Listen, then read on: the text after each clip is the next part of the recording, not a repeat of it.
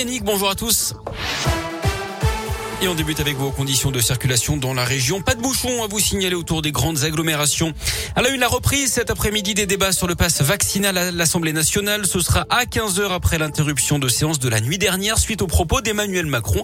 Le président a dit vouloir emmerder les non-vaccinés jusqu'au bout dans le journal aujourd'hui en France.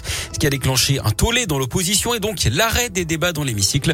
Avant ça, les députés avaient quand même relevé l'âge du pass vaccinal de 12 à 16 ans.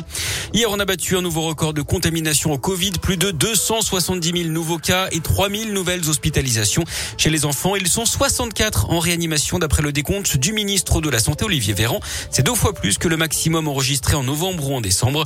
Mais les formes graves sont très réduites hein, pour les enfants vaccinés.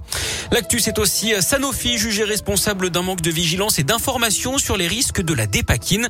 Ce médicament pour les troubles bipolaires, mais qui présentait des risques pour le fœtus lorsqu'il était pris en cas de grossesse.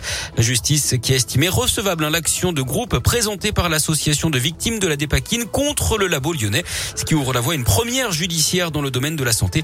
Sanofi avait déjà été mis en examen pour tromperie aggravée et blessure involontaire dans cette affaire.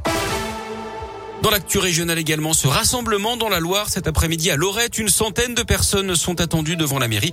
Les défenseurs de la cause animale vont se réunir à partir de 14 heures pour demander notamment le départ du maire Gérard Tardy.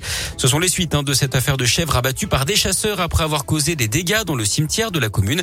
L'abattage avait été lancé sans autorisation de la préfecture. Lorette où un violent incendie s'est déclaré hier, une maison a été ravagée par les flammes. La propriétaire de l'habitation a été évacuée à l'hôpital après avoir été mordue par son chien qui a pris peur. Trois personnes devront également être relogées d'après le progrès. Une enquête est ouverte, mais l'origine du sinistre semble accidentelle. Les pompiers ont maintenu le site sous surveillance toute la nuit. Dans l'un, c'est confirmé, la grippe aviaire s'étend. Au total, une quarantaine d'oiseaux sauvages ont été retrouvés morts dans les étangs de la Dombe depuis le début de la semaine d'après la préfecture. Le virus a été détecté à chaque fois par les analyses.